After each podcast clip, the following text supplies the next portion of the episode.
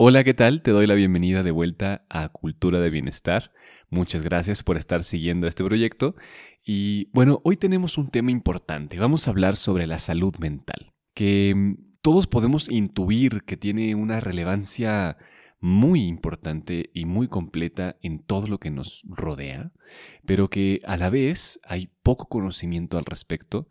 Solemos confundirlo con enfermedad mental y en términos generales, el propósito de este episodio es que comprendamos que sin salud mental no hay salud, que muchos de los aspectos multidimensionales del bienestar de los cuales hemos estado hablando a lo largo de este podcast, pues no funcionan cuando la salud mental no existe o no es completa. Entonces, quédate conmigo para explorar este tema muy muy interesante sobre salud mental.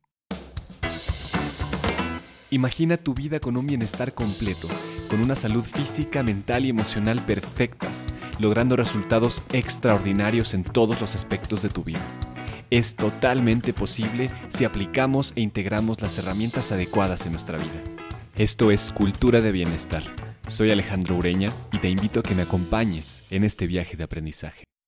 El hecho es el siguiente, y es que la mayoría de las personas puede identificar un trastorno mental. Fíjate lo curioso. Pero no ocurre lo mismo con el concepto que es aparentemente opuesto. Y es que, ¿a qué es a lo que llamamos salud mental exactamente? Lo que entendemos como salud mental puede ser muy diferente dependiendo de la disciplina o la, o la perspectiva biológica, cultural de la cual estemos partiendo. Pero Vamos a tratar de definirla, tratar de ponerle palabras y claridad al respecto. La salud mental es un estado de bienestar subjetivo. Esto es individual para cada persona, pero en general tiene que ver con una capacidad de hacerle frente a las demandas psicosociales del día a día.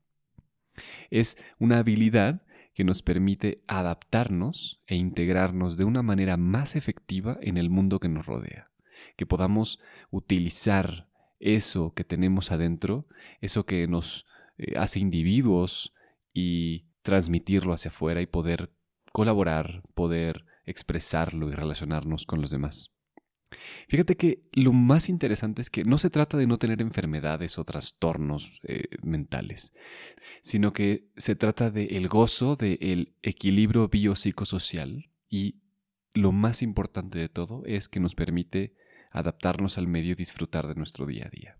Es necesario tener un buen estado de bienestar psicológico para poder considerar una buena salud mental. Otros aspectos importantes son que cuando hay un individuo que está mentalmente sano, es consciente de sus propias capacidades, puede afrontar las tensiones normales de la vida, es decir, podemos vivir el estrés, los embates normales, esas cosas que son sorpresivas y podemos gestionarlas. El individuo mentalmente sano puede trabajar de forma productiva, fructífera, y es capaz, o al menos tiene la sensación de que es capaz, de hacer contribuciones a su comunidad y a su entorno. Y esto puede ser a su familia, a su lugar de trabajo, pero esta sensación de que lo que yo estoy haciendo en este momento tiene una importancia.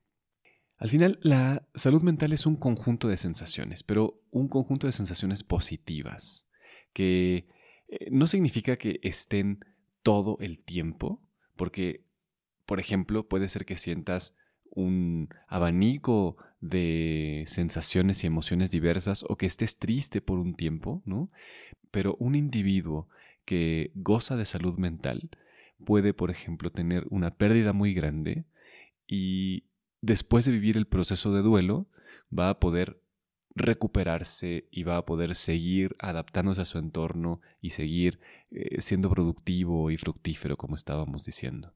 Antes de seguir, quiero, quiero decir que esto no es una comparativa y esto no es un juicio, ¿no? no es una escala de valor, sino que es importante que planteemos lo que significa salud mental para poder dirigirnos hacia ahí con todas las herramientas que tengamos a nuestro alrededor.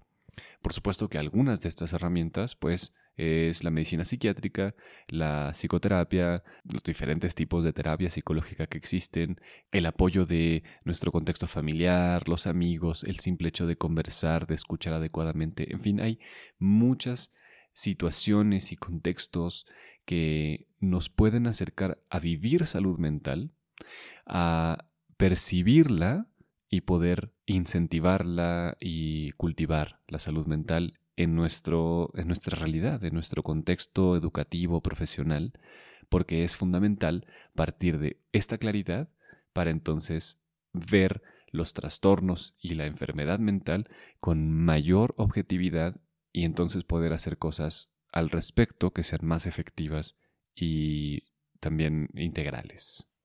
Volviendo a tratar de desmenuzar y aclarar cada vez más lo que significa la salud mental.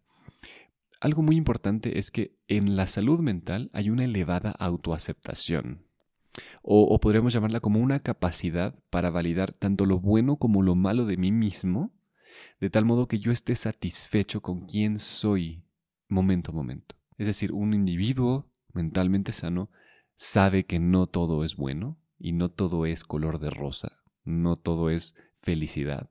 Es más bien, está más bien dirigido hacia el equilibrio y hacia la autoaceptación.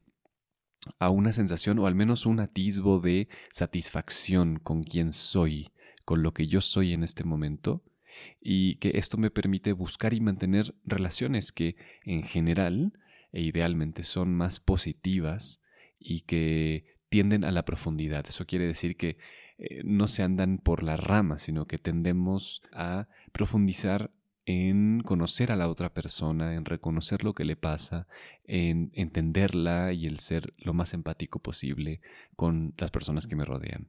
En este sentido también tiene que ver con la capacidad de poder influir en el entorno en el que vivo, como decíamos, ¿no? De, de proveer algo a mi comunidad, es una percepción de que existe una capacidad para elegir libre e independientemente y tomar mis propias decisiones en función de lo que yo creo, eh, en función de lo que yo pienso, y poder desarrollar personalmente y optimizar esto que yo pienso y yo creo para alcanzar metas y propósitos.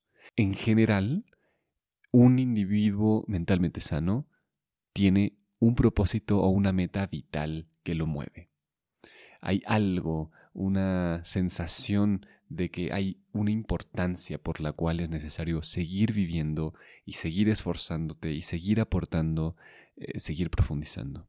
Lo interesante es que este estado, y como hemos hablado antes también, el estado de salud mental también, a mi forma de verlo, puede ser mejorado cada vez esta sensación de utilidad y de generar algo a la comunidad puede incrementarse y puede hacerse exponencial. Pero, como dije hace un momento, es importante que partamos de un punto de base, que partamos de la claridad de lo que significa. Y bueno, también dejando las cosas claras, me gustaría hacer esta comparación, al menos en México. Si escuchas en algún otro país de habla hispana, pues bueno, no creo que sea tan distinto porque esto, em, eh, las estadísticas del mundo son muy similares, ¿no? El problema es que no hay una cultura completa de la salud mental y no hay este conocimiento, en parte porque no hay una inversión desde niveles gubernamentales para poder eh, incentivar la investigación, para poder, hacer, para poder crear nuevas formas de tratamiento, em, eh, para generar comunicación y que se disuelvan los tabúes diversos que hay. Y a pesar de que hay muchas campañas en la Organización Mundial de la Salud y en organizaciones grandes mundiales respecto a, por ejemplo, la depresión, la ansiedad, porque están creciendo a ritmos impresionantes, ¿no? Por ejemplo, de hecho, la, la depresión es un reto tan grande que en aproximadamente tres años, partir de este año, dentro de tres años, va a ser la principal causa de discapacidad en México y la segunda en el mundo, según la OMS, y que no va a haber ninguna otra enfermedad a partir del próximo año que haga perder más años de vida a los que la padecen. O sea, fíjate de lo que estamos hablando, ¿no?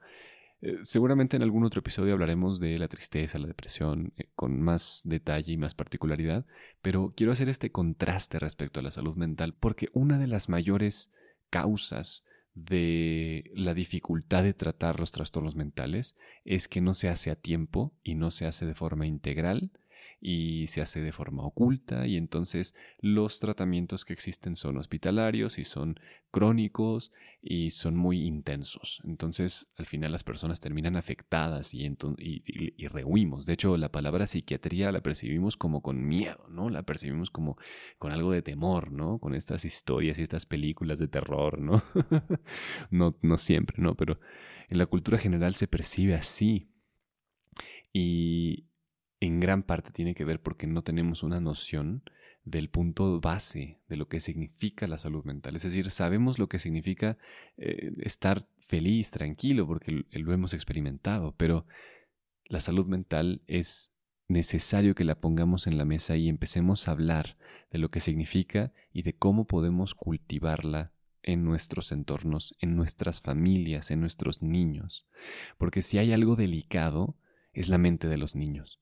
Ellos son los que necesitan que, como adultos, podamos entregarles una noción muy clara de lo que significa la salud mental, de cómo incentivar esta sensación de autocuidado, de autoaceptación, como decíamos hace un momento, de generar estas sensaciones positivas, de, poder sentir que puedes realizar cosas, que, puedes hacerle frente y adaptarte a las demandas del ambiente, porque tienes capacidades, porque eres, estás sostenido por algo que es grande y que es potente, y que puedes afrontar estas tensiones y que puedes trabajar productiva y fructíferamente para poder hacer lo que tú desees y cumplir esas metas que tú necesitas cumplir. Entonces esto tenemos que hablarlo con nuestros niños, con nuestros adolescentes. Es importante que se converse al respecto en las escuelas para que entonces podamos identificar cuando no está sucediendo adecuadamente y que lejos de juzgarlo, podamos abrazar y que podamos mirarlo como cuando a alguien le duele la cabeza, como cuando a alguien le duele el estómago, ¿no? En vez de tacharlo de loco o de enfermo, es, bueno, ¿cómo te ayudo, ¿no? ¿Cómo, cómo puedo acercarme a ti para ayudarte? Eso es algo que tenemos que empezar a normalizar cada vez más para que entonces los tratamientos sean menos invasivos, sean más potentes y que juntos podamos tener una sociedad más sana, física, mental, emocionalmente. Te dejo con estos pensamientos y que te preguntes, ¿cómo es la salud mental para ti? ¿Consideras que tu entorno vive salud mental? Y lo más importante, ¿qué vas a hacer a partir de hoy para incentivar la conversación de salud mental en tu familia y en particular con los niños que te rodean? Muchas gracias por escuchar este episodio. Hasta pronto.